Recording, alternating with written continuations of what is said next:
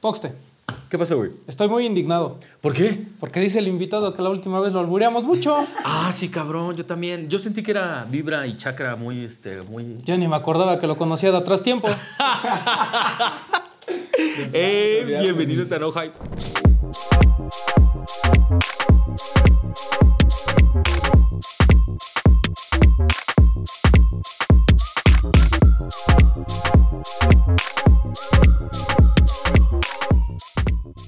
¿Cómo íbamos a olvidar a una persona, más bien a una persona y personaje como Iván Gallardo, güey? Una de las cosas, neta, la última vez que tuvimos un- este encuentro, eh, la mayoría de los comentarios estaban en esa onda, güey, de que la gente vibra alto y que la gente que vibra alto logra este, sus, sus propósitos en la vida, güey. Yo ahí todavía tengo el cuarcito que me regaló para Ah, las ah, vibras. cabrón, güey. A mí no me regaló ninguno, pues yo creo que es como que lo, lo que intercambia por, Exacto. Por placer. Por amor. Por amor. Román dio más. Sí, sí, sí. Iván, ¿cómo estás, güey? La neta, muy contento de estar aquí después de este tiempo. Eh, ha sido, la verdad, una, una chinga para mí todo el proceso. Eh, pero ya quería tener este espacio.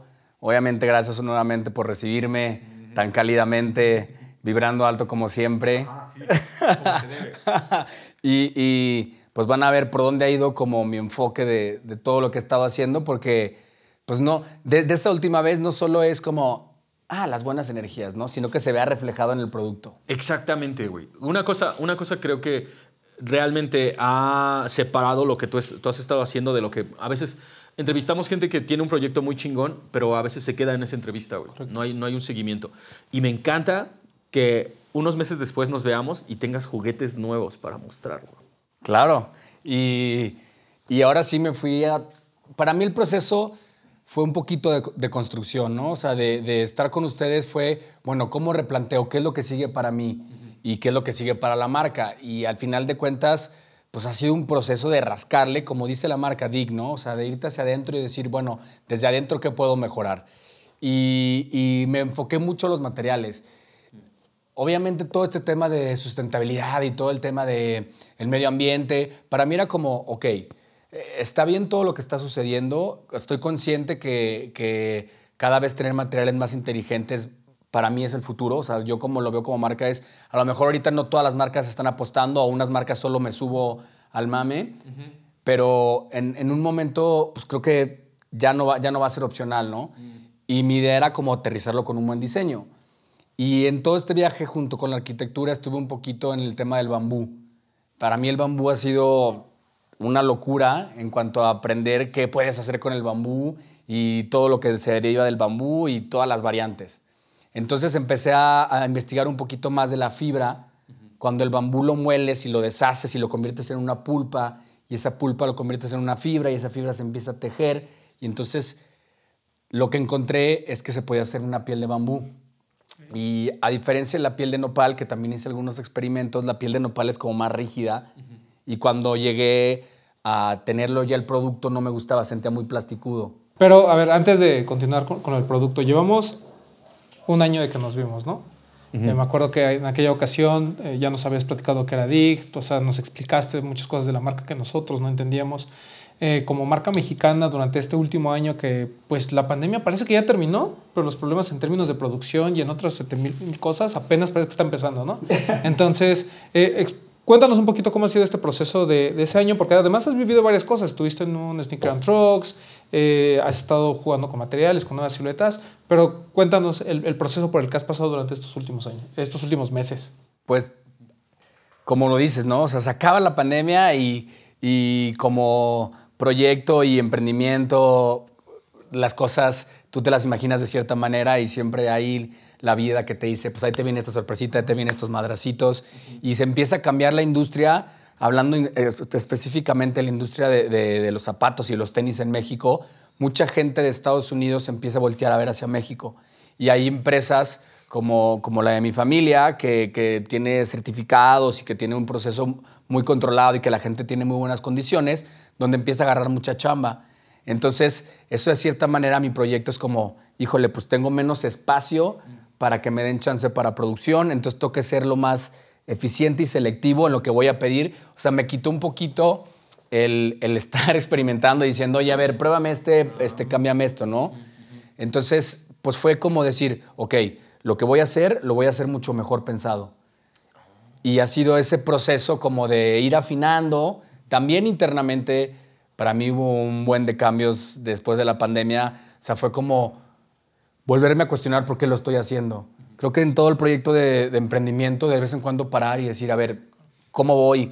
Eh, escuchar muchísimo a la gente de, que, usaba los tenis, tener ese feedback, tener el feedback de ustedes, tener feedback de, de otras marcas, fue como, ok, ¿qué se puede mejorar? O sea, voy a lanzar esta nueva colección que ya sé que tengo que pedirle en cierto momento específico en la empresa para que me lo tengan, pero cuando salga, quiero que todo, o sea, que la página web, por ejemplo, rediseñé página web, eh, a la imagen de la marca le cambié un poco, como que me entró también a ver, para mí eh, la, evolución en cuanto a la marca es, se puede tocar el tema de sustentabilidad, se puede tocar el tema de hacer más conciencia, de no tener los tenis guardados en una cajita de cristal, de usarlos, de, de ponértelos, que sea tu tenis de chinga, que algo que me ha encantado de la marca es que la gente que los compra me manda fotos de los tenis gastados, usados y no mamen la comodidad y eso para mí es como mi enfoque de seguir adelante.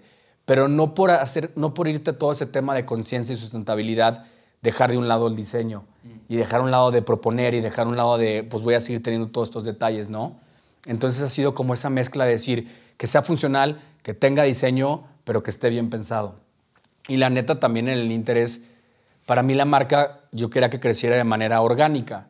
O sea, tampoco he tenido todo el capital para decir, puta, me voy a aventar con siete influencers y cuatro embajadores de marca y voy a estar en todos estos eventos. Entonces, a lo mejor la marca no ha tenido ese crecimiento exponencial, uh -huh. pero ha sido como, como se han dado las cosas para ir estando y, y, no dejar el proyecto de lado, que es lo que estábamos hablando. ¿Cómo es que te, cómo fue la recepción que tuviste post el programa? O sea, ¿y cómo fue, cómo fue que te recibieron el Stickers and Trucks? La, la neta de, del programa, súper chido. O sea, creo que quedó muy claro el mensaje y, y me, me, eché casi todos los comentarios que ponían. Y la neta, está, está, está chingón los buenos y los malos. O sea, todos los comentarios sirven y todos los comentarios es.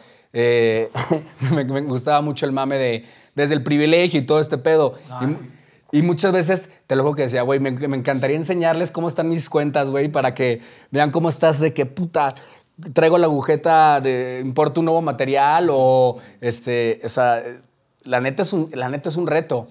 Eh, y, pero la aceptación de la gente, la gente que los compró, creo que tienen, creo que tienen una audiencia muy leal, que confía mucho en ustedes. Y a mí me gustó como, ok, si se recomiendan y la gente se los pone, ver gente regresando y comprar otro par o comprarle un par a su familiar, toda esa parte fue como, ok, sé que tengo un buen producto, sé que lo que estamos vendiendo, la gente ya que lo utiliza eh, lo está comprobando, entonces va bien.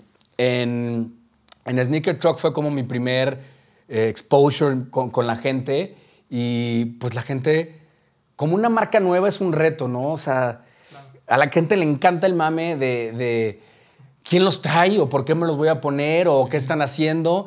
Entonces, para mí ha sido un poquito difícil escoger con quién colaborar, de, de, de utilizarlos y tener estos outfits sin que también, creo que también sea lamentablemente he ido a un punto de ciberedecanes donde hay gente que ya está vendiendo todo. Mm, claro, sí, sí, sí. Entonces muchas veces digo, bueno, la marca podría crecer más, pero a costa de qué?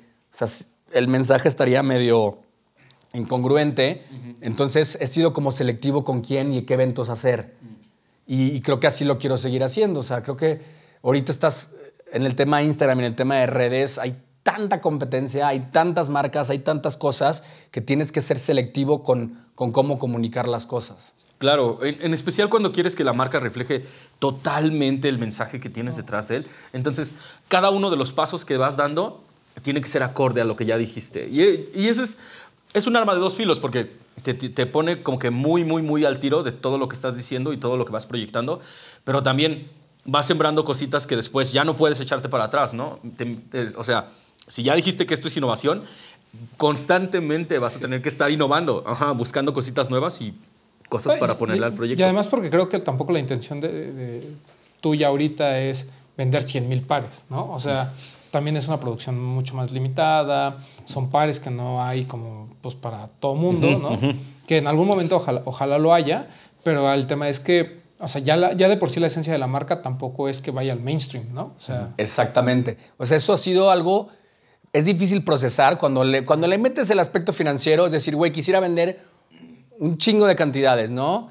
Y luego dices, ok, pero todo el concepto y todo lo que está aterrizado, pues tiene como un mensaje un poquito más de fondo. Entonces también aceptar que, que no vas para todo mundo y que, puta, si la marca crece y, y se hace mundial, qué chingón, pero a la gente que le llega el mensaje es, es como con quien yo quiero conectar, que también es algo donde yo, yo me pongo a ver todas estas marcas enormes, todos estos monstruos y todo lo que hacen y todas estas colaboraciones y saco la versión tal y la versión tal y la versión tal y la versión tal. Y para mí llega un punto donde yo en la parte cuando estoy diseñando trato de soltar todo eso. O sea, para mí llega un punto donde sí me ha hecho cuestionarme y decir, es que solo, el solo vender por vender y voy a hacer esta colaboración porque sé que va a jalar, como que llega un punto de que siento que prostituye de cierta manera.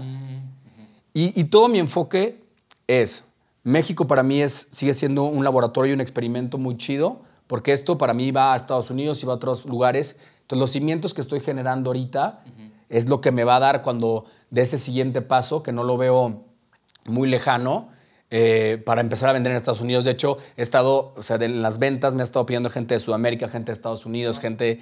Y ha sido un tema de, ok, cotizar logística, etcétera, etcétera. Pero para allá va. O sea, creo que una marca mexicana de tenis que tenga estos cimientos, que tuvo esta colaboración, que tuvo este feedback de gente chida como ustedes, es cuando das el siguiente paso. Seguro también va a haber madrazos, seguro también va a haber retos, pero pues ya tienes un poquito más de, colmillo. Claro, claro. ¿Y sabes cuál es la parte que más me emociona a mí? O sea, que es 100% mexicana.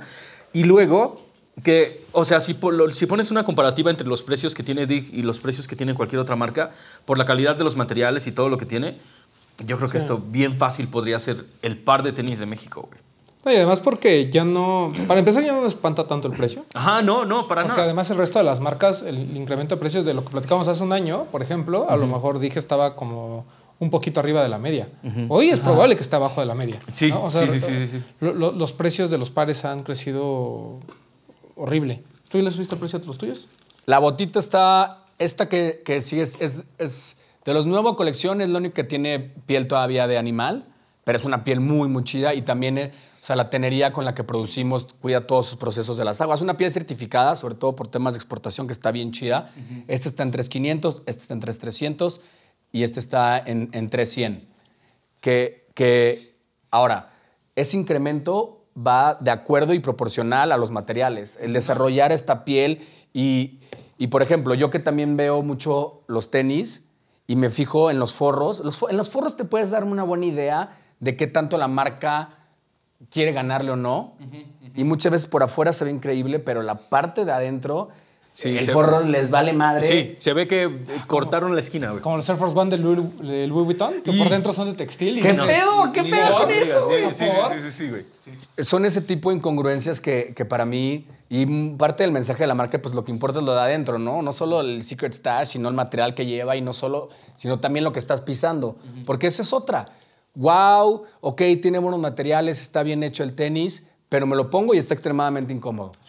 Un tenis que es algo deportivo, que es algo que en teoría urbano para que puedas utilizar está incómodo, eh, se me hace algo ilógico, ¿no? Le estás fallando por completo al ADN de lo que se supone que es el producto. Exactamente. Y que, y que muchas veces es la propuesta de las marcas de alta gama. ¿no? Ah. O sea, un par muy bonito, con Muy ajá, con terriblemente pieles incómodo, güey. Así Ajá. impecables, pero terriblemente incómodo. ¿no? que rígido, ¿no? O sea, para mí yo lo veo como, como esa parte de tabla.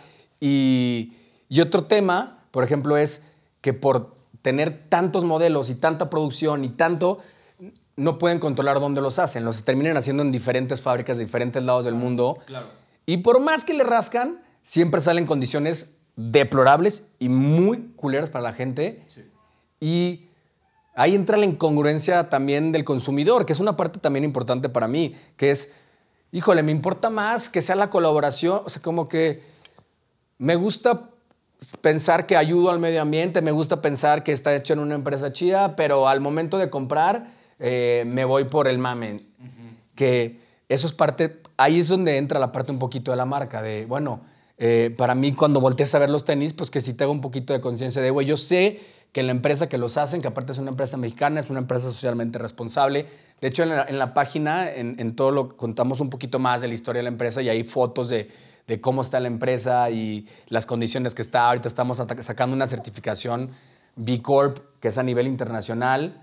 Eh, o sea, la, la empresa ha seguido también evolucionando mucho en cuanto a mejorar sus procesos de exportación, mejorar sus procesos de calidad, mejorar sus procesos de trabajar con la gente. Uh -huh. Y eso al final de cuentas se refleja. Y para mí, en el momento que la marca llegue a, a, a lo que tenga que llegar, que, que, tu esencia esté bien lograda.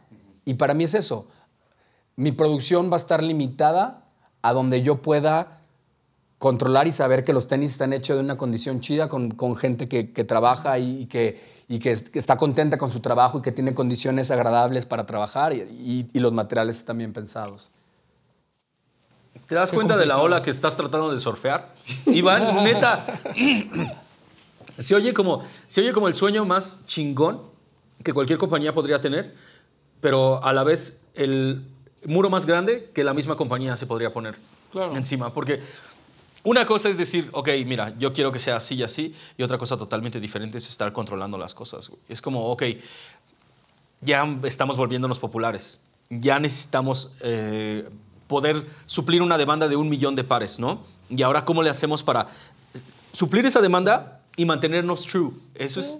O sea, le pasó a Valenciaga, por ejemplo. Uh -huh, uh -huh. Digo, está vetada de todos modos de este programa, pero. Ajá. O sea, al final, Triple S terminaron haciéndolo en China. Sí, ¿no? Porque ya no podían soportar la producción en Europa. Entonces, Ajá, exacto. fue a China y hagan miles, ¿no? Uh -huh. y, y, es lo que dice Iván. Y cada o sea, vez más feos, güey. No, y, y, pierdes el control. Exacto. O sea, por, más, por más que tú quieras eh, tener, pues, aunque sea por muy limitado, mil, dos mil pares, cuando tú ya lo llevas a la masificación y tienes que buscar una eh, compañía en China o una empresa en cualquier parte de Asia, normalmente te vas a, to a, a topar con este tipo de problemas que, pues porque socialmente así funciona, ¿no? También, o sea, claro. gran parte del éxito de los chinos es producir barato porque la mano de obra es barata porque están en condiciones pues, deplorables la mayoría de sí, ellos. Sí, ¿no? sí. O sea, muchas de estas críticas que ha habido con, contra otras empresas sobre las condiciones de sus fábricas, pues ellos se pueden lavar la mano diciendo, pues es que ni siquiera son mis fábricas, ¿no? Claro. Pero ahorita pues ya por leyes y demás, pues están como obligados a revisar este tema. Pero como dice Iván, o sea, no es lo mismo que tú puedas estar en la fábrica viendo las condiciones, ¿no? O sea, siendo testigo de todo esto, a que alguien te mande un reporte de que lo están haciendo bien. Güey, es bien diferente. Sí. Imagínate, o sea, si conoces a la gente que trabaja ahí, si puedes decir, Sergio, nos vemos mañana, cuídate. Literal. Y li buenas noches. Eso es, eso es, eso es un parteaguas, güey, en cómo se fabrica una cosa y otra. Claro. Y, y al final de cuentas, si llegara, bueno, si, si llegara a crecer es, es, este tema exponencial, yo lo veo como un happy problem, o sea, un problema de decir, oye, necesitamos otra planta para hacerlo. Mm. Oye, pues hay mano de obra en México, hay, este, o sea, que, que como somos fabricantes, pues conocemos el proceso, ¿no? Oye, requieres tantas máquinas, tantas naves y es más chamba para la gente y son mejores condiciones. O sea, en ese aspecto sería eh, que podamos crecer cuando llegues al punto que tú puedas generar otra, otra, otra fábrica donde puedas producir y que tener estas mismas condiciones, ¿no? Uh -huh. Y también el mensaje de decir, no todo, no todo lo tiene que tener todo mundo. O sea, este mundo de inmediatez y, o sea, es algo que sé que va a ser un reto y sé que podría tener un crecimiento más exponencial si torciera la mano en más cosas, pero ahorita lo estoy haciendo así y también obviamente pues tengo otras fuentes de ingreso para poder, para poder mantener la empresa y la, y la visión de la marca donde está claro. sin, sin estar torciendo, ¿no? Esa es una posición, o sea, yo sé que privilegio suena muy así de nuevo, pero eso es una posición muy chida, güey. O sea, claro. imagínate que eres un músico, un virtuoso que no va a dejar ir la, el, el, disco nada más porque la, la disquera ya lo quiere, güey. O sea, yo te voy a dar esto cuando esté listo, ¿me entiendes? Ahora, háblame de los materiales, porque ese, ese, es, ese es a mí lo que más me emociona, güey. O sea, porque, recuerden, topen, o sea, ¿cuántos, cuántos posteos de del este, Instituto Politécnico Nacional este, crea piel de nopal y, y, nunca crees que la vas a ver y entonces tú de alguna manera fuiste, la probaste y ¿cuál fue el resultado? A ver, ajá. Eh, lo, lo, la parte chida es, vamos a llevarlo de la teoría a la práctica. Ajá.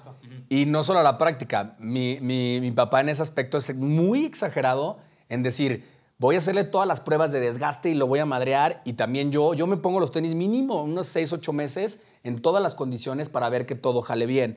Entonces, lo que pasaba con la piel de nopal es que no tiene casi nada de elasticidad. O sea, entonces, al momento de montar hacía muchos quiebres, al momento técnico y al momento de sentirlo se sentía muy plasticuda.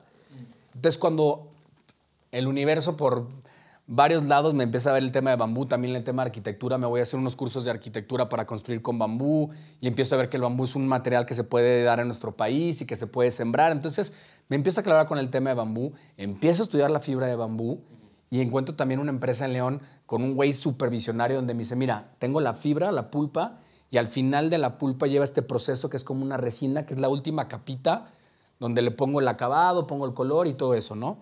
Entonces le dije, ok, me gusta, quiero ir a conocer el proceso de tu fábrica y quiero tenerlos y usarlos y estarlos experimentando, ¿no? Entonces, con estos duré aproximadamente 6, 8 meses. Mi prueba de fuego fue meterlos al mar, sumergirlos y dejarlos en el sol. Que si le haces eso a cualquier piel, se va a hacer un cartón y la sal mata todo, ¿no? Y lo que descubrí es que es ese último acabado, esa resina que le pone, los hace waterproof, los hace que en limpieza sean una chulada y que le dé mucho más vida útil. Porque lo que me decía es que me decía, mira, también el tema de sustentabilidad es el tiempo de la vida útil del producto. O sea, que, que, este producto te dure más tiempo, pues no estás comprando a cada rato. Entonces también iba por ese tema. Entonces, ya que los probé y vi a dónde podía llegar, fue, ok, creo que tenemos algo muy chido. Ahora enséñame hasta dónde podemos llegar. Y desarrollamos también el forro. El forro también está hecho de, de de la misma fibra del bambú y empecé a desarrollar otros colores. Ahorita estoy ahí con él experimentando en varias cosas en cuanto a, acabados. O sea, como que ya tenemos, el alma de la piel es la fibra y la resina y los colores es lo que estamos experimentando. Pero es que nuestro país también es una locura en cuanto, o sea, tienes que rascarle. Y por eso también dig, o sea, dig es, güey, si quieres hacer la chamba, ráscale. Ahorita estoy hablando con unas personas que para la suela, este, esta este modelo trae la suela de corcho, corcho reciclado. Que también lo muelen todo. Si alcanzas a ver, ahí tienes la, la molienda. Sí, tiene toda la textura. Y hasta huele un poquito. Maderoso. Ajá. Voy a ver. Ok. ¿Hay manera de que esto, al ser de un material como el corcho, que esto se vaya desmoronando? De hecho, la, la intención, o sea, donde quiero llegar, que aparte ha sido un pedo porque yo dije, oye, bueno, quiero certificar el producto no existe. O sea, no, no hay algún mecanismo en México que te diga, oye, voy a certificar tu te voy a dar este certificado de sustentabilidad, ¿no? O sea, en arquitectura sí hay, en productos como que está un área gris, que es lo que estoy investigando. Pero la idea es que llegues, o sea, yo decirte, mira, de los componentes del tenis, un 90% son de materiales o reciclados o sustentables. Y la idea, o sea, hay una prueba que, que vi, que estoy estudiando un poquito más, que tú entierres tu tenis y que calcules el tiempo que tarda en, hacer la descomposición. O sea, porque pues al final de cuentas la fibra, al final de cuentas la parte de adentro, por ejemplo, eh, el casco y el contrafuente ya se puede hacer de arroz, ya se puede hacer de... Hay una locura en cuanto a materiales de todo lo que está pasando. ¿Quién, ¿Quién se está encargando de la investigación de todo esto? O sea, porque neta, Sí, ¿de dónde sale tanto? Ajá, ¿de dónde sale tanto? ¿A quién se le ocurre? Oye, ¿qué te parece si hacemos esto de arroz? De arroz, papi. A ver, guarda el popote y a ver, sí. préstamelo. Es que traigo un antojo, güey. Traigo un antojo de arroz. Ajá, Así como yéndote.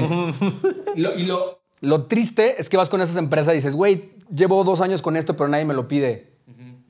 Porque nada más quieren, o sea, eh, como que se van, se siguen yendo por el mame y no le rascan. Entonces, eh, y también otros materiales llevan su tiempo que todavía no lo están perfeccionando. Pero yo cuando voy a estas ferias y hablo con esta gente y veo toda esta industria, la felicidad que les da que alguien les pregunte estos materiales y algo chido que ha estado pasando es que cuando tenemos este producto y van algunos clientes a, a la fábrica y empiezan a ver lo que se está haciendo y ya marcas eh, extranjeras empiezan a pedirlos. O sea, siempre lo que falta es el primer paso, que alguien se los ponga y le diga, mira, esto está hecho ya con esto, así funciona, estas son las pruebas de laboratorio y jala así, que es lo que más o menos estoy haciendo. O sea, para mí sigue siendo como también un experimento y, viendo que jale y que no. Está cabrón, porque justo como lo, lo mencionaste hace rato, que México es un laboratorio, me imagino que estás viendo absolutamente todas las opciones. Ahora, algo que a mí me encantaría preguntarte, porque eres conocedor de materiales. Y el mame está siempre, ¿no? Gente de los ochentas que dice, la piel Ajá, de los sí. ochentas es mejor. Eso preguntar. Y gente de, de- o sea, gente, digamos, Nike, Adidas, las marcas más grandes dicen, güey, neta que la piel, la piel, piel vegana, o sea, no le pide absolutamente nada. ¿Qué me puedes decir de esto, güey? Mira, ahí hay dos cosas importantes que como industria y como consumidor y como cliente me gustaría explicar.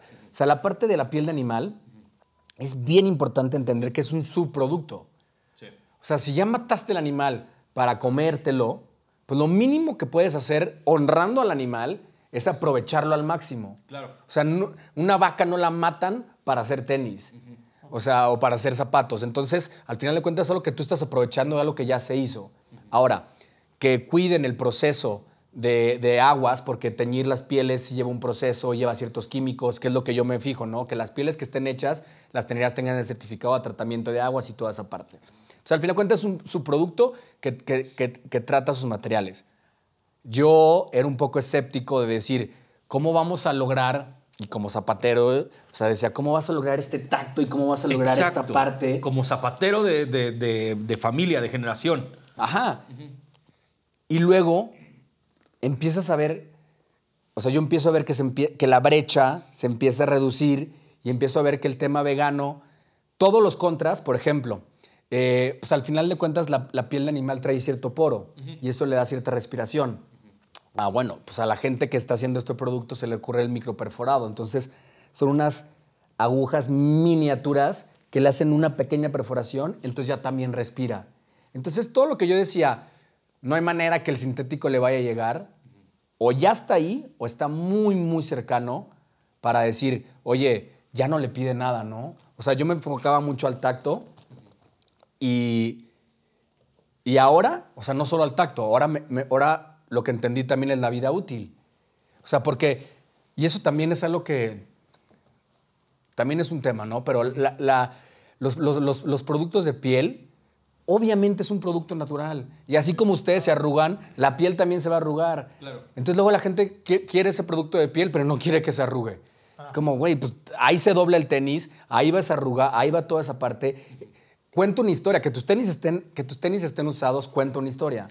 Es aceptar eso. Ahora, en estos casos tiene menos arruga por este recubrimiento que trae. La limpieza, que también la gente se obsesiona con que estén lo más limpios posible. Esto es mucho más fácil de limpiar y eh, mucho más resistente contra el agua. Entonces, o sea, yo estoy viendo que empieza a ganar. O sea, si, juntas, si juntas la limpieza, la vida útil, este, y, y otros factores, como que ya digo, bueno, ya no le veo, o sea, ya los veo a la par y ya si te importara que tus tenis se vean o que tengan mayor vida útil y se vean como impecables, pues me iría por la fibra de bambú. Te cae, ya le ganó. Pues en lo que yo estoy viendo, la neta sí. Y, y, por ejemplo, tengo eh, esta bota que la he usado como un año y tengo esta bota que la he usado como un año.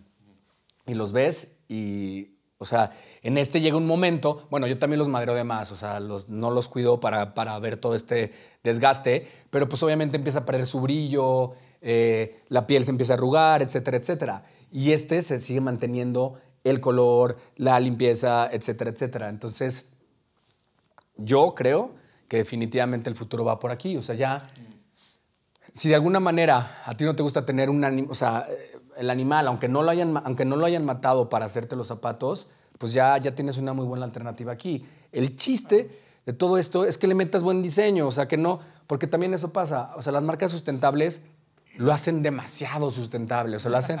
Se ahorran hasta el papel para diseñar, ¿no? Ajá. Eh, y en cuanto a diseño, eh, es como muy sencillo. Es bien soso, neta. lo- o sea, cualquiera, cualquier marca sustentable siempre decide hacer un par de Stan Smiths, güey. O sea, y de ahí no se mueve. De- y realmente no se mueven de ahí. O como oveja, ¿no? O feyo. Entonces, es como, ah, güey, sí se puede tener un buen diseño y utilizar todos estos materiales. Para mí ese es el trip, va por ahí. Quisiera tener un chingo más de diseños, poco a poco. O sea, sigo, sigo trabajando nuevos diseños, estoy trabajando una nueva suela, que es todo un tema. Pero también, con todo esto que estoy viendo, también estoy empezando a experimentar con ropa. O sea, creo que o sea, la parte de Dig es como dar un poquito más completo de, ah, bueno, digues esto en cuanto a tenis, pero pues mira, te voy a enseñar a lo mejor una sudadera, te voy a enseñar una gorra y también que tenga la misma filosofía, trae estos materiales, trae este algodón y es empezarle a rascar, ¿no? Ah, estoy diseñando, perdón, eh, porque también todo este tema de usarlos, ¿no? Y, y- y que ustedes siempre dicen, usados se ven mejor. Para mí, Golden Goose también es una, es otro ejemplo de, voy a comprar un tenis de 500 dólares, Madrid, o sea, madriado, en vez de yo usarlo y que llegue a eso, ya lo compro madriado. Es como algo que no me hace sentido a mí, ¿no? Entonces, como decía, bueno, ¿cómo incentivar que tus tenis madreados sean más chidos? Y entonces estoy desarrollando ahorita una piel que en la parte, o sea, de aparte, en el fondo, que tú no vas a ver, va a traer un color mucho más neón. Y entonces cuando los empiezas a madrear, empieza a salir este color. Entonces entre más los madrees, pues trae todas estas imperfecciones que si dejas de un lado la parte de perfección y ves tus tenis madreados, o sea, todo mundo tiene un par de tenis madreados, que la historia que cuenta es tu historia. Entonces eso es como, güey, pues para allá va, ¿no? O sea, qué chido que puedas traer algo que te acompañe durante todo el día y que cuente tu historia. Eso hemos dicho absolutamente todos los años, güey. Todos los años, todos los días. Realmente, ese par de tenis que tienes guardado en la caja, pues no es como. Yo, yo siento que no es tan tuyo hasta que te lo pones, güey. Sí, totalmente. Porque cuando ya te lo pusiste, o sea, destapas la caja y puedes decir, este lo traía cuando fuimos al Complex Con y con este le pateé su traserito al Román. O sea, eh, esto, ajá, o sea, el, el par de tenis tiene ese, peque- ese pequeño pedacito de la historia, güey. No, y además es, eh, digo, eh, perdón, cambié el tema, pero es muy importante que, eh, que nos exponga toda esta parte de los materiales, ¿no? Porque sigue habiendo esta renuencia. Es que hay una. ¿no? No, Y- ajá, sí, sí. y yo lo una o sea, yo lo entiendo también, ¿no? Porque, o sea, yo sí te puedo comprobar pares de hace 30 años, ¿no? De piel, ¿no? Que pues, se ven en buenas condiciones, entre comillas. Y los, la verdad es que la mayoría de los pares sustentables, pues no los hemos podido probar durante 30 años, ¿no? Todavía no. Pe- Pero pues volvemos a lo mismo, o sea, tampoco es para que los tenis los tengas de museo, ¿no? O sea, el chiste es el uso, ¿no? Y, y si ya nos está diciendo Iván que pues, más o menos andan por el mismo tiempo de uso y que él está viendo que estos podría- probablemente puedan durar más, nos lo han dicho muchas empresas, ¿no? Que estos sintéticos, que también este tema del, del moverte de, de piel de, eh, de, de piel animal a, a- pieles eh, pues, que vienen de un plástico realmente, pues digo hay, digo, hay muchas teorías de conspiración y demás, no quiero entrar en eso, pero es como un tema de, güey, pues, sea, pues, estamos dejando de matar animales, ¿no? Que ya nos explicó que no se matan para los zapatos, pero al final está regresando al plástico, ¿no? Y otra vez, ¿no? Al mismo problema que hemos tenido de qué vamos a hacer con ese plástico en 20 o 30 años. Ajá, en cambio, estas fibras naturales que están saliendo, pues están de alguna manera corrigiendo ese problema, ¿no? Ya no solo es no voy a matar al animal o no voy a utilizar la piel del animal, pero tampoco voy a producir eh, más plástico para que el planeta se joda, ¿no? Es como Claro. un tema de, como de sustentabilidad 100%, ¿no? Y el tema de las suelas. O sea, yo, yo recuerdo que Sean Wotherspoon, cuando saca el 97.1 con Nike, le preguntan, ¿no? Le dicen, oye, ¿y este, pues, qué, qué, qué es lo que muy vegano? Y dijo, no, pues es que este par es vegano, ¿no? O sea, este par no utiliza pieles, no utiliza muchas cosas. El tema es que en ese momento a él no le permitieron, eh, según cuenta él, ¿verdad? Que a él no le permitieron como hacer mucho ruido sobre eso, porque lo que decían es, de tu par hicimos pues, 2.000, 20.000 piezas, y pues nosotros somos una empresa que produce 2 millones de piezas. Entonces, el 0.01% de la producción, el 0.1% de la producción, dar ese mensaje, pues suena como contradictorio, ¿no? Sí, sí, sí. Entonces, creo que también este tema de que haya, como, como que no hay un punto medio, ¿no? Porque no hay una piel sintética como tal, es una, es o una piel de fibra natural o es una piel 100% piel, ¿no? Como a la gente le gusta. Entonces, nosotros lo estamos viendo aquí. Yo la verdad es que creo que si a la mayoría de la gente no les contáramos cuál es cuál y lo pusiéramos así, probablemente, tal vez por el olor, claramente este, ¿no? Pero fuera del olor, o sea, si yo los veo de lejos, yo no sabría si uno es de piel sintética, ¿no? O sea, yo lo vi este y cuando lo vimos la primera vez que ya nos lo había mostrado acá y lo vimos, nosotros pensamos que era un tandet leather normal, ¿no? Totalmente. Güey, yo estoy seguro de que si, si llevaras a un booth ambos pares, güey, ¿no? Y hiciéramos el Pepsi Challenge, a ver, de. Dime. De ajá, dime, dime nada más así, viéndolo, tocándolo, dime cuál es piel. Yo no creo que la gente le atinaría Exacto. absolutamente a todo, güey. Sí, no, yo creo que sí habría gente que dudaría, ¿no? Totalmente, totalmente. Ahora, Güey, es que eso suena bien emocionante, en serio. Que puedas, el hecho de que puedas enterrar el par de tenis y decir, ok, mira, aquí está, cachorro, le pongo un árbol después en unos años encima. y creció de este pedo, güey. Pero, lo que estoy viendo dentro, güey. Esto, ¿esto qué tipo de material es? Ese TPU, que ese material también es reciclable. O sea, ese material es TPU expanso, que es este, estas capsulitas que le inyectan aire. Y entonces lo que estás pisando todo el día también es una chulada de decir, oye, los puedo traer todo el día y no mamen la comodidad. Entonces, o sea, es parte de cuando, la- cuando en el producto le piensas y dices, güey, yo quiero que la gente los disfrute, pues es, es cuando hace esa diferencia. O sea, a diferencia de quiero un tenis súper bonito y de lujo, pero me vale madres la comodidad de la gente, que es lo que pasa. Pues acá fue un reto, ¿no? La suela hacerla hueca de cierta manera para poder meter este material y todo este tema. Pues sí fue un reto experimentar con el material y así.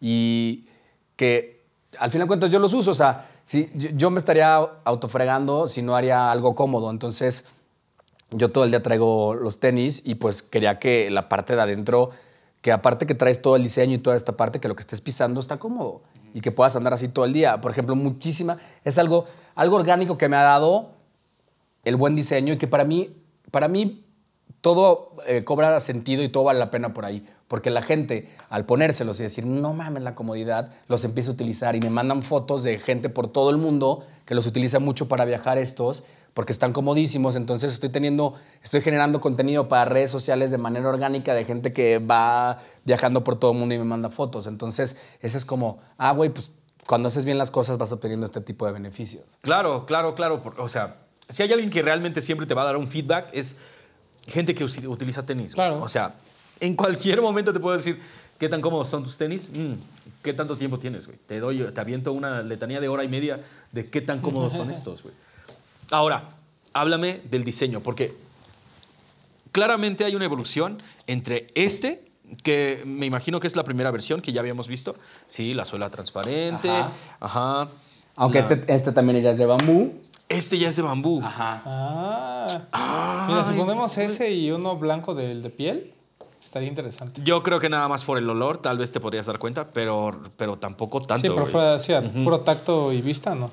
Que era como mi, mi propuesta de decir, a ver, eh, hasta, estoy, o sea, hasta mi modelo eh, All White lo estoy refrescando, ya cambié el tono a un poquito más mantequilla, un poquito más clarito. También, por ejemplo, rediseñé la etiqueta. La etiqueta antes era de textil y se llegaba a manchar, o sea, es parte de, porque es de textil, pero dije, bueno, vamos a, a darle a la gente que todavía esté un poquito más impecable y ya es la suela del mismo material. Y como siempre está lleno de detallitos, o sea, si le rascas y empiezas a ver lo que trae atrás es una geometría sagrada con lo que está diseñado el universo y te empiezas a tripear, pero son ese- todo ese tipo de detalles. Y por ejemplo, lo que dice aquí, antes, antes, antes o sea, la, la frase era eh, hechos de manera consciente con amor en México y ahora es hechos de manera consciente con amor en la tierra. Que a lo mejor está, eh, puede decir la gente de, ay, ¡Qué mamón! Exactamente. Pero, eh, pues el trip va de, entre más, entre más te quieres tú ponerte una etiqueta y decir, yo soy de aquí, más te estás separando de todo. Totalmente. Claro. Totalmente. Totalmente. Y la neta es, güey, pues todos somos uno, güey. O sea, la neta, para mí sí importa como si por algo estás un día en un pinche conflicto y, y te estás peleando y volteas a ver y te recuerdas el mensaje y dices, güey, suéltalo. O sea, no, no todo tienes que pelear, trata de ser más compartido, trata de ayudar a la, otra persona. Put- Ahí se cumplió el propósito. O sea, aunque viendo un par que le haga esa diferencia a esa persona, pues ya todo lo que hice valió la pena. Entonces, seguí, seguí haciendo esos detallitos y y esa evolución de, de, de eso. Por ejemplo, hubo muchas mejorías internas que a lo mejor eh, un consumidor que no es extremadamente exagerado las va a notar, pero a la plantilla le, di- le, le rebajé un poquito más para que tuvieras un poquito más de espacio en la parte de adentro. Hay gente que dice, oye, me apreté un poquito en el empeine, ¿no?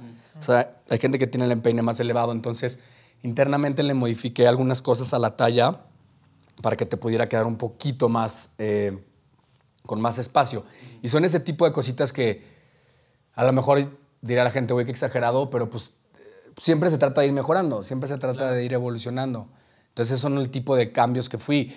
Este, por ejemplo, eh, a mí me encantaban las botitas, pero el pensar la hueva de ponerme las agujetas y abrochármelos y desabrochármelos me causaba conflicto. Entonces, eh, esa hueva tremenda del de, estarte abrochando el tenis y todo eso fue, ok, yo estoy pensando en el usuario, yo estoy pensando que yo me los voy a poner, ¿cómo voy a solucionar eso? Entonces, este zipper interno es una chulada, porque te los puedes quitar y poner, ya está. Yo estaba cronometrando diciendo, bueno, vamos a ver qué tanto los puedo armar y desarmar, eh, porque pues las agujetas iban hasta acá arriba, ¿no? Entonces, eh, este zipper es un detalle que aparte me gustaba mucho cómo se veía el zipper en el negro, está en metálico, y que es hacer el paro y pensar en la gente y pensar en el bien de la gente y decir, ok, los puedes dejar siempre, siempre perfectamente este, amarrar las agujetas como te gusta y, nada más estártelo subiendo y poniendo con el zipper. Eso está bien chingón. Y luego todavía me fui un poquito más y desarrollé eh, esta agujeta elástica que para la gente que vea el programa y que los compre y que pongan ahí que vienen de Laystop, se las voy a regalar pero también esta agujeta elástica que se las puedes poner a cualquiera de los tenis y al final trae unos brochecitos marca DIG y eso, y, o sea, yo trato de ser lo más funcional posible y como a mí me gusta estar en chinga, estarme los quitando y poniendo, pues ya, o sea, trae el, trae el zipper y trae esa agujeta y entonces te los quitas y te los pones en friega y pues te estoy ahorrando tiempo, ¿no? Como los de niños, ¿no? Que ya tienen zipper y todo este elástico. Hay mucho, bueno, hay muchos de niños, pero también, este, creo el, ¿cómo se llaman las botas de Yeezy? Ajá. Ah, bueno, el Fly Ease. Ajá. Bueno, el Fly Ease, las botas de Yeezy que tienen el cierre este, um, aquí al lado. Sí, sí, sí. Ajá. Sí, pero son pocos los tenis con cierre lateral. Y es un simple detalle y es como. Eso te va a ayudar a que te los pongan más rápido y que. Cuando. Porque yo pensaba y decía, a ver, cuando te vas a poner unos tenis, hay veces que por la prisa que traes escoges lo que te pones, ¿no? Claro. O sea, de qué tanta chinga traigo o qué tanta hueá me va a ponérmelos o no y yo no quería que, este, que no te lo pusieras por la hueva de eso y fue pensar en ese detalle. como cuando caminas mucho, vienes de un viaje y lo primero que quieres es aventarlos. Ajá. A mí me encanta que eh, muchas, muchas, muchas de este, los avances que han estado haciendo en cada uno de los pares es pensando siempre en el usuario. Y eso está bien cabrón, porque estás pensando exactamente en quién se lo va a poner y tú como, como usuario de los tenis, como dices que te los pruebas ocho, durante ocho meses seguidos, te das cuenta exactamente de qué se trata. O sea, no hay, no hay manera realmente de conocer tu producto más que vendiéndolo, comiéndolo, soñándolo, viviéndolo absolutamente todos los días. Ahora, de estos tres, háblanos, ¿por qué te fuiste por estos colorways para, este, para los high tops? Que de cierta manera eh, el maple para mí era como un híbrido entre algo más natural eh, y también, también este, o sea, como que era que se viera antojable de cierta manera, ¿no? Y es como un color entre, como de dona, pero también de tierra, también natural, y que aparte está chido porque cuando se ensucian, eh, me fui a, un viaje a Brasil a construir ahí con bambú, estar cortando y, o sea, literal estar ahí, y, y los traía. Y está muy bonito en la naturaleza, cómo se manchan de tierra y todo eso y va perfecto con el tono. O sea, como que en vez de verse sucio se ve como parte de. Entonces, pues el color iba, o sea, que se pudieran ensuciar y que se, viera, que se viera chido. En, estos, el otro tono, que era un blanco un poquito más frío, quise que fuera un poquito más cálido, como un poquito más mantequilla, como un poquito más de calidez. O sea, por eso es como Ah, es el color blanco, pero con esta evolución ligera, donde trae un poquito más de calidez y trae un poquito más de, con la piel y todo este tema, ¿no? Y el negro, porque la neta, esa bota en negro con esa suela, yo quería este tenis como medio rockerón, como para festivales, que esa es otra, estoy hablando con varios festivales para, o sea, algo chido que, que, estoy cerrando es poder ir a festivales y decir, oye, voy a tener el festival, el tenis del festival o sea, personalizado, sea la etiqueta, sea la parte de abajo, pero oye, traigo, no sé, el festival, el tenis de Corona Capital, traigo el tenis de etcétera, etcétera, ¿no? Que también para eso jala mucho. Yo voy mucho a festivales y estás todo el día parado y estás todo el día en chinga y al final no te quieres ese tenis y pues el Secret Stash también ayuda para lo que quieras guardar. Entonces, pues para mí ese color negro pues también cumplía su objetivo. Y estoy trabajando en nuevos colores. Eh, yo siempre pienso como de menos a más, ¿no? Entonces ya, ya tengo, o sea, el diseño, yo quería llegar, llegar a una botita, que, que el diseño de la botita tuviera un diseño como muy característico y que tuviera los quiebres y todo este tema y fácil de poner y así. Y ahora voy a empezar a experimentar un poco más en cuanto a colores, a combinaciones mucho más arriesgadas. Eh, siempre y cuando decir, ok, voy a tener mi versión más arriesgada, pero tampoco voy a sacar, sacar 17 alternativas, que es parte de... Ahorita nos hablaste de tres colores, pero es complejo tener mucho más colores. Es algo que tú dices como marca, yo solo quiero tener tres tonos y se acabó. Es que depende qué tan exótico quiera ser, porque hay colores que traen como de fábrica y hay colores que tú quieres desarrollar. Cuando tú quieres desarrollar un color como más personalizado, pues te piden ciertos mínimos, empiezas a hacer pruebas, si quedó o no quedó, cómo lo estandarizo ese color. Y yo, como soy un poquito exagerado, me gusta como colores más personalizados, ¿no? O sea, desde el forro, que para mí ya se O sea, para mí, mi idea es que pues, cuando vas ese forro digas, ah, son Dick, ¿no? Claro, claro. Y, y los colores de la parte, o sea, por ejemplo, ahorita estoy desarrollando un verde y me estoy clavando en el tipo de verde. Es que también ahí entra la parte de arquitectura y pantones y cosas así que a veces digo, güey, ¿por qué me complico la vida yo solo? Pero pues ni pedo. Sí, sí, sí. Pero eh, ese tipo de verde, porque otra cosa que he descubierto es que para parte de hike y para parte de outdoors y para todo este tema que también se ha dado mucho, la suela por el track que trae eh, ayuda y, y con todo este tema de waterproof, sea, voy a sacar una, una versión como más hike y quiero estos colores de verde, este, pero quiero un verde como particularón que digas, ah, ese es como verde digo, ese verde no lo he visto tanto, ¿no? y, y las combinaciones. Y, y al mismo tiempo también estoy aterrizando colaboraciones. O sea, creo que ya hay un punto donde, ok, está, chido que yo estoy diseñando todo esto, pero quiero invitar a gente a sumarse al proyecto. Que creo que esa es otra de las ventajas que tengo yo. Oye, a lo mejor, o sea, ahorita ya sacan colaboraciones de todo, ¿no? Ya también. Pero invitar a un diseñador chingón que a lo mejor digas, oye, es súper buen diseñador, pero a lo mejor una marca grande no lo está volteando a ver. Bueno, pues yo tengo esa, yo tengo esa posibilidad de poder hacer colecciones este, con, con colaboraciones de gente chida. Entonces también estoy abierto a eso. O sea, si conocen eh, diseñadores chidos que, que, que tengan su base, o sea, que vayan un nivel medio, o sea, que podamos hacerlo en conjunto, pues también estoy abriendo esa parte. O sea, al final de cuentas, la intención de esta marca es que sea, pues, de todos. O sea, y, y está chingón que ahorita el proceso en donde estoy, México tiene una oportunidad de decir, güey, pues nosotros ayudamos a crecer esa marca.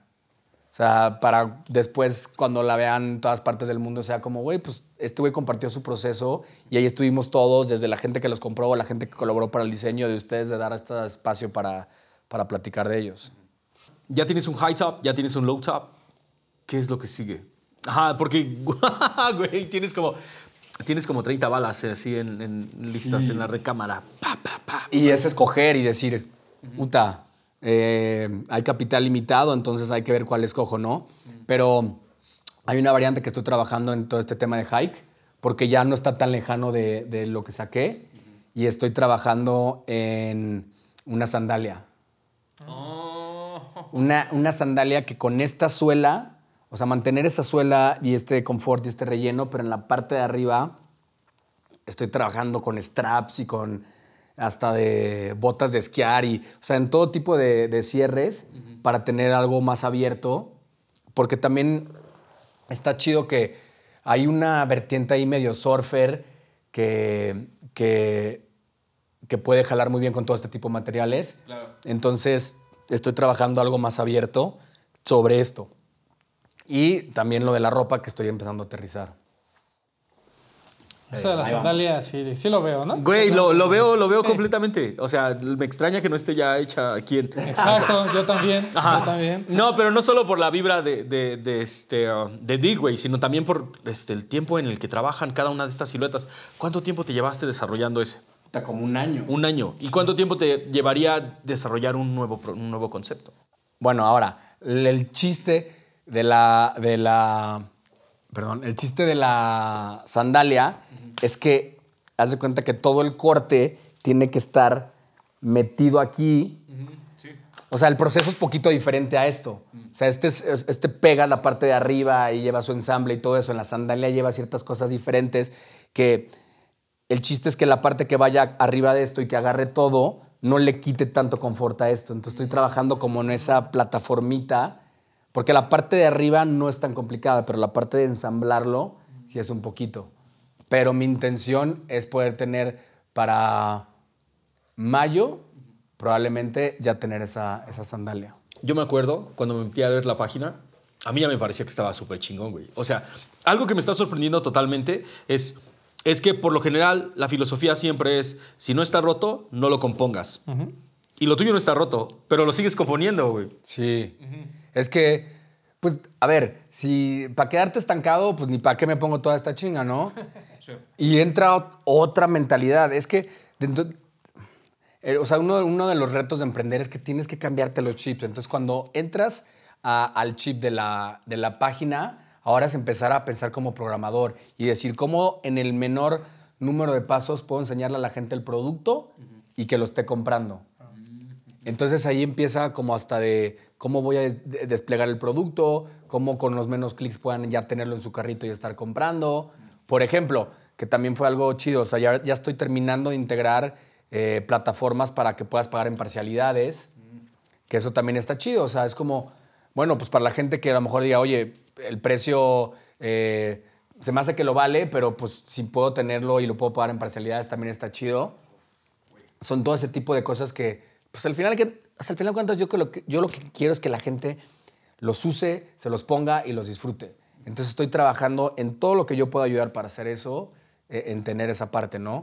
Y pues la, la página, pues ya, ya se ven más modelos. O sea, para mí, de cierta manera, como que a veces no tener un catálogo tan extenso me pesaba, pero lo dije, bueno, es como yo lo voy sacando, ¿no? Entonces ya ahorita tienes más alternativas, tienes estas variantes y la página pues te explica también un poquito más si no escuchaste el programa o si llegaste ahí, como quiénes son, qué, qué han hecho, este, las características en cuanto a diseño, lo que explicaba en el otro programa, ¿no? O sea, el spoiler de la parte de los charros y en la parte del loguito. O sea, como que mucha gente me decía, oye, pues que toda esa información también aterrízala a tu página.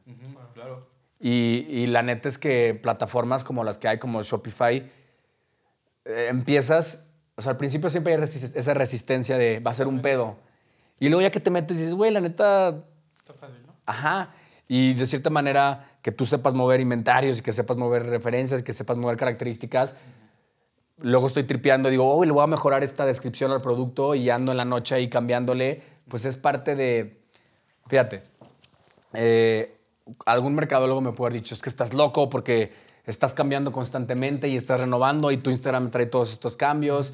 Y para mí esa, la filosofía de, de seguir evolucionando y seguir cambiando, o sea, prefiero que digan, no, es que yo no reconozco tu logo porque cambiaste. O sea, esa parte, prefiero que, que vean, que represente cómo soy yo ahorita. A, a quedarme estancado con una idea de lo hice así, entonces me toca chingar y quedarme como estaba, ¿no? Claro, claro, totalmente. Va por ahí. Y te habla totalmente la de, de cómo estás enamorado del producto, güey.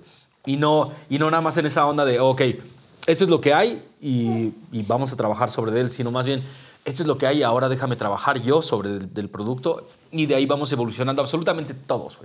Sí, no, ya, ya habla de esta pues, necesidad, ¿no? De, de seguir, de- no sé si innovando, pero sí de, de- de segui- de seguir transformando, ¿no? Este tema de, eh, pues, venir de una familia de zapateros, donde seguramente la piel se ve con lupa, ¿no? Y, se- y se- y hay un aprecio incluso por, por, por este tema, a pasar a este tipo de materiales, ¿no? Que son completamente diferentes el tema de usar una bota con, con cierre, que, o sea, eh, porque había muchos cuestionamientos, ¿no? Sobre todo el programa anterior, ¿no? Es que parece un Air Force One.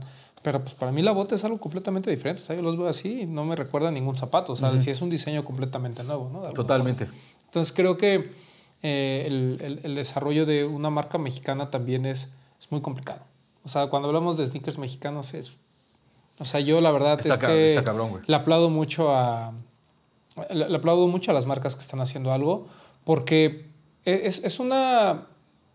Es algo muy difícil de entender, ¿no? Porque la gente está dispuesta a comprar tenis, ¿no? Que es algo que lo platicábamos. Está dispuesta a comprar tenis, pero no está dispuesta a comprar tenis mexicanos, ¿no? Les cuesta mucho ese, ese tema, ¿no? En- en- apenas en el tema de la moda, lo digo, lo, lo hemos platicado con mucha gente aquí, ya se está como comenzando a ver, ¿no? Que, que hay movimiento, que la gente ya ve, por ejemplo, la ropa de, ma- de máquina con quien platicamos, ¿no? Ya las ve y ya no pone tanto este pretexto de, pues, ¿cómo voy a pagar 3 mil pesos por algo que está hecho en México, ¿no? O algo que es diseñado en México. En cambio, eh, en, en el tema del calzado, creo que todavía cuesta mucho trabajo, ¿no? O sea, todos respetamos León como, como la capital del calzado, pero nadie dice, ay, uy, mis- te presumo mis zapatos que compré en León, Guanajuato. O sea, eso no sucede. No, sí sucede, te, pro- te presumo mis zapatos, pero no te presumo mis Ah, tenis. eso, Ajá, puede sí, ser, sí, ¿no? Sí, sí, sí, sí. Ándale. Ajá, O- ajá. o- pero, pero además lo ven como un tema de.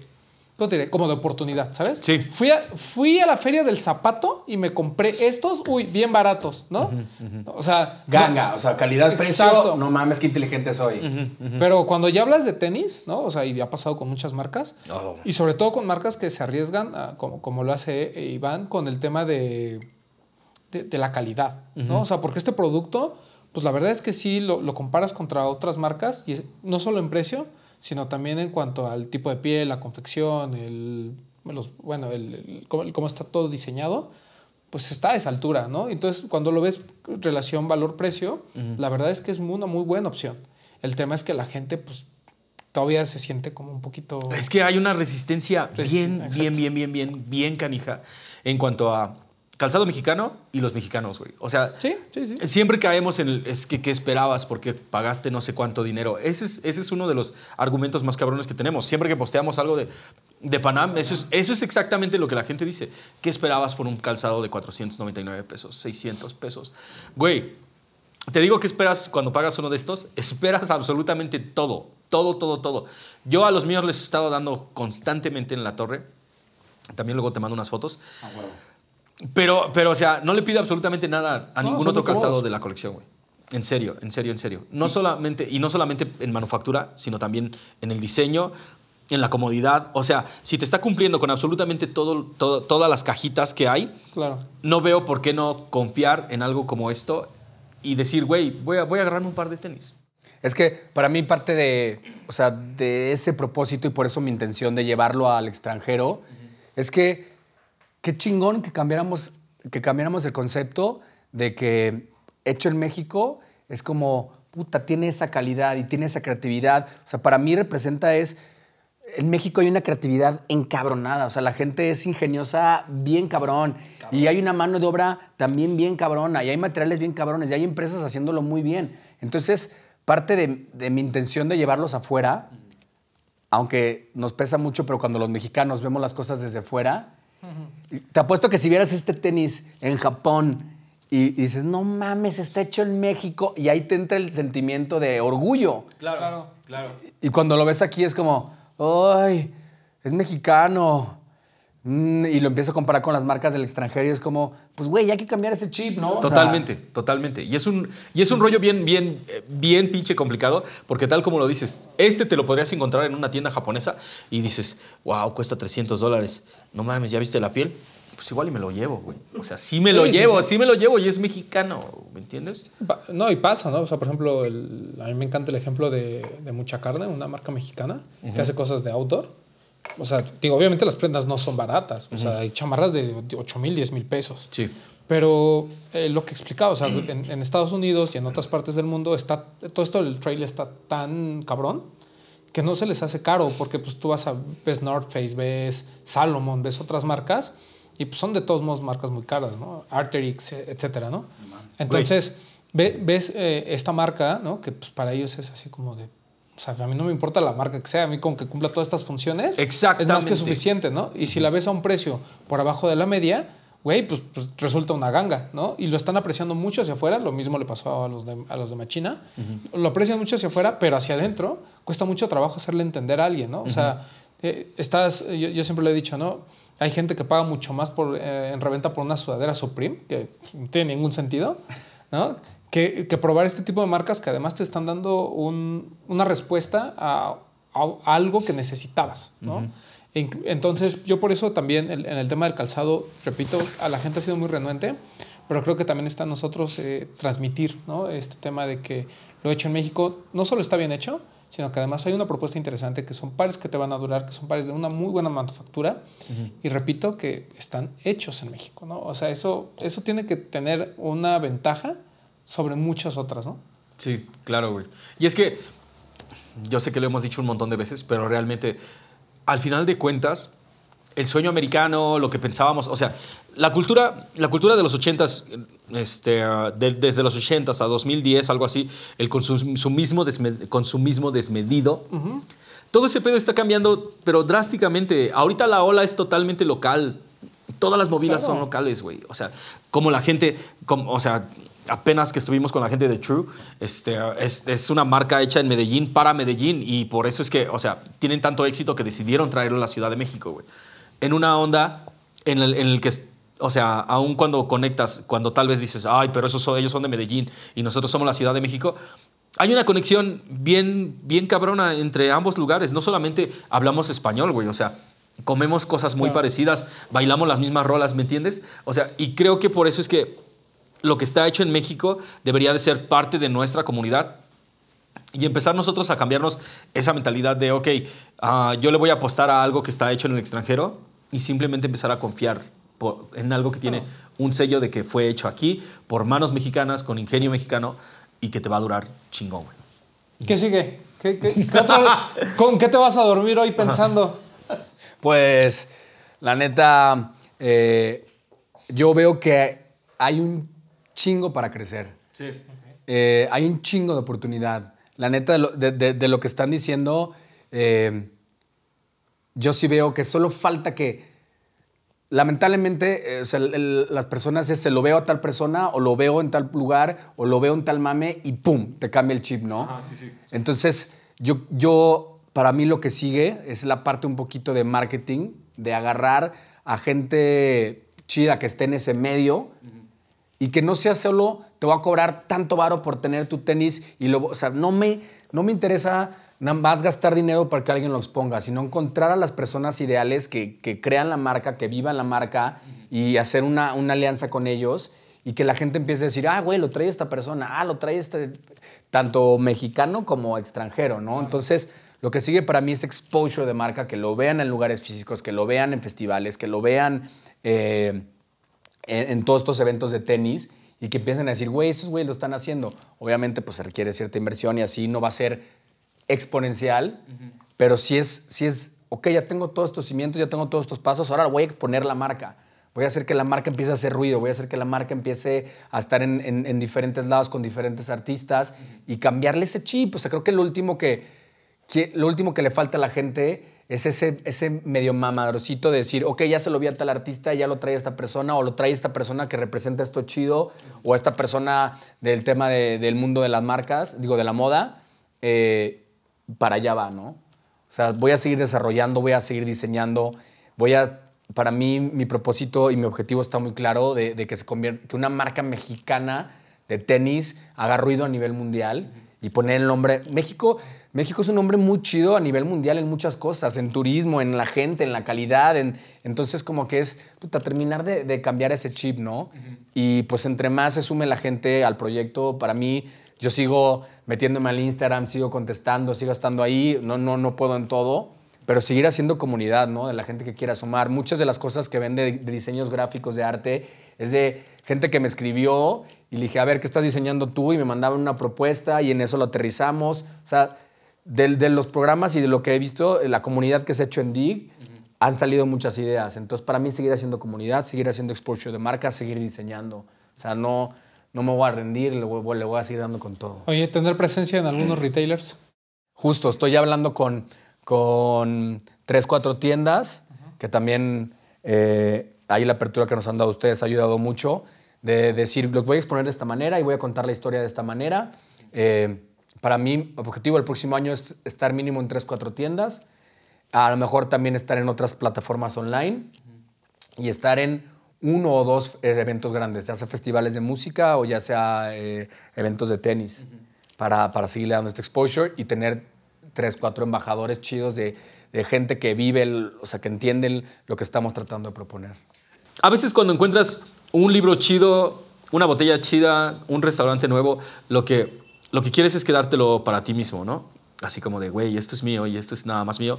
Pero creo que hay, hay secretos que merecen muchísimo la pena compartirlos, güey. Y que todo el mundo esté en este desmadre. Porque al final de cuentas, o sea, Lo que mucha gente no se da cuenta es que cuando la industria mexicana empieza a crecer en un, en un pedacito, eso tiene ramificaciones enormes, güey. Enormes, enormes, enormes.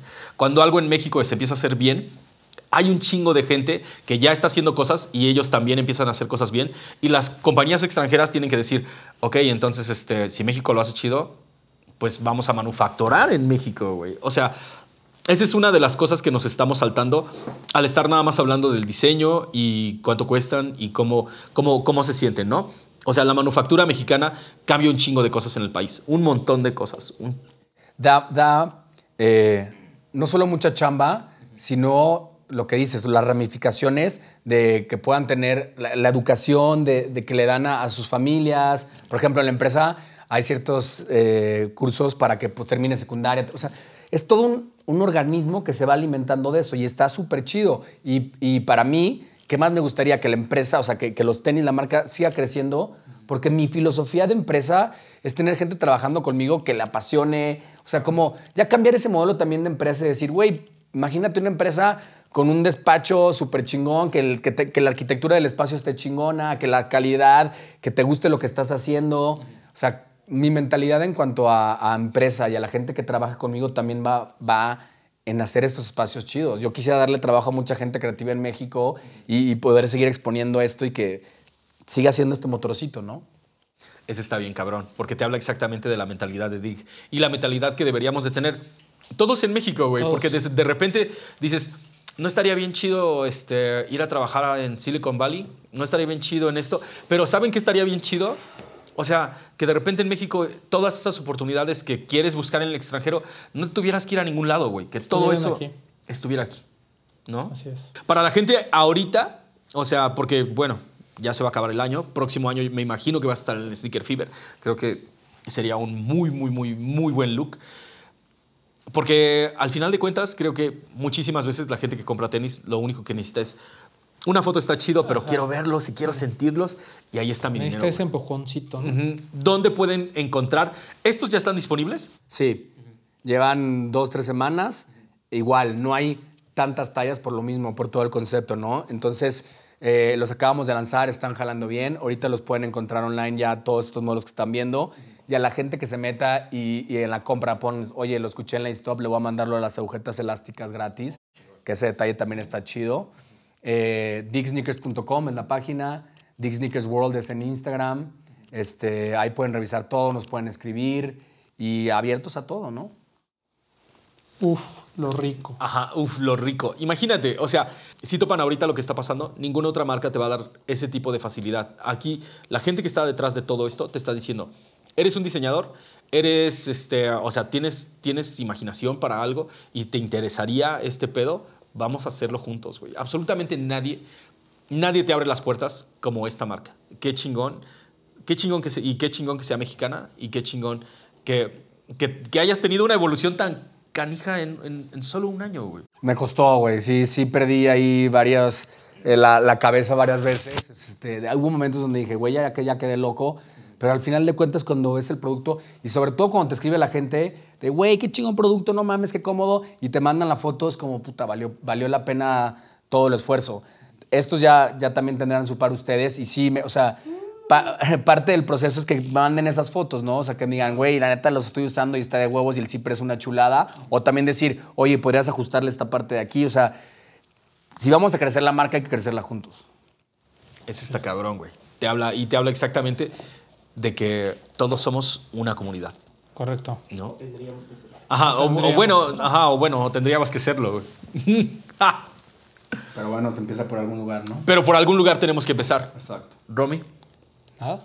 Ajá. Este, agradecerle otra vez el Sí. recibimiento. No, señor, en serio, güey. Yo me voy bien emocionado. O sea, me voy súper emocionado, con una erección intelectual cada que, Ah. cada que veo a este cabrón, güey. Ah, O sea, caray. porque es Ah, como caray. de, güey, o sea, neta, todo esto es posible. Todo esto es posible. Me imagino, yo nada más tengo una última pregunta antes de cerrar. ¿Este es como la cúspide de los materiales o vas a seguir buscando otra cosa? No, obviamente voy a seguir buscando. O sea, no, hay no. Creo que más sobre todo ahorita en esta, en, en- la época que vivimos, tenemos acceso a tantas cosas que siempre, o sea, para mí quedarte estático ya pasó. O sea, güey, ábrete. O sea, no mames, la ingenuidad, o sea, la, la creatividad está cabrón. La creatividad es el motor de todo esto. Entonces, y aparte eso hace que la marca esté viva. O sea, entonces, también si conocen de materiales chingones, abierto, ¿no? De, oye, ya viste este pedo, ya viste esto que está pasando, para seguirle dando, ¿no? Qué chingón, qué chingón. Seguirle Ay, dando. pro- promociona todo lo que haces, de podcast y no sé qué tanta mierda. Ah, espera, sí, sí, sí, sí, sí. ¿Dónde pueden encontrar absolutamente todo, todo, todo el universo? Ajá, por si se quieren acá sentirse en Tulum. algo. Eh, tengo un podcast que se llama Simio Sapiens, que ahí también hablamos un poquito de, pues desde un, desde un humor negro, pero hablar todos estos temas de cuestionarse y rascarle un poquito y decir, güey, pues también vamos a pensarle, ¿no? Vamos a tocar temas delicadones, pero desde una plática chida. Estoy haciendo música, el próximo año sale mi proyecto de música. Ese está chingón, ese, ese va a estar bueno. Y también trae mucho la esencia. O sea, parte, algo chido de lo que estoy haciendo es que todo comparte eso, ¿no? La música está chida y los sonidos están, están muy chingones, pero la letra y lo que dice trae como, pues ahí estarte moviendo y cuestionándote ciertas cosas, ¿no? Creo que ahorita estamos tan desconectados, tenemos tanto rush, que hace falta sentarnos, aterrizar y pensar un poquito las cosas. Entonces ahí viene el proyecto de música y el despacho de arquitectura se llama eh, Dig Design, ahí también está. Eh, ese se vienen cosas, estoy, lo, lo que aprendí a construir con bambú es una locura, la tierra compactada es una locura. eh, y cuando haga espacios físicos para los tenis, no mames lo, lo que estoy aterrizando, ¿no? qué chingón! Entonces vienen mucho, pero hay que, hay que chingarle. Se vienen cosas grandes. Ajá, sí, sí, sí, sí. Literal, se vienen cosas grandes. Pero qué chingón cuando, cuando sí se vienen, güey. Cuando no es nada Sí, más sí, una sí. promesa. Exacto. O sea, neta, yo creo que la próxima vez que nos veamos sí va a ser en un lugar físico dedicado específicamente a Dig. A mí me encantaría. A mí me Ojalá, encantaría. ojalá. ojalá, ojalá. Crucemos los dedos todos y pongámonos a trabajar. Que eso es lo más cabrón, güey. La creatividad te tiene que agarrar chambeando. O sea, neta, las ideas no te llegan mientras estás nada más rascándote el ombligo, güey. Tienes que estar cortando, pegando. Y creo que ahí es exactamente cuando, entre, ajá, cuando encuentras el siguiente paso. Y déjate ayudar, no estás solo. La neta, yo nunca hubiera podido lograr todo esto si no estuviera colaborando y ahí dejándome ayudar por varias personas, ¿no? O sea, ábrete a eso, no estás solo. Román, ábrete, déjate y. Y no vas a estar solo. Ah, sí, no vas a estar solo, nene. Vámonos. Carnales, muchísimas gracias por acompañarnos, neta. Y Gracias. Esténse al pendiente de lo que viene para Dig, porque vamos a tenerles una sorpresa, aparte de las agujetas. Vamos a ver si por ahí podemos conseguirle un par de pruebas a alguno de ustedes. ¿No? Vamos a darle y nos vemos en la próxima. Adiós. Peace. Los quiero.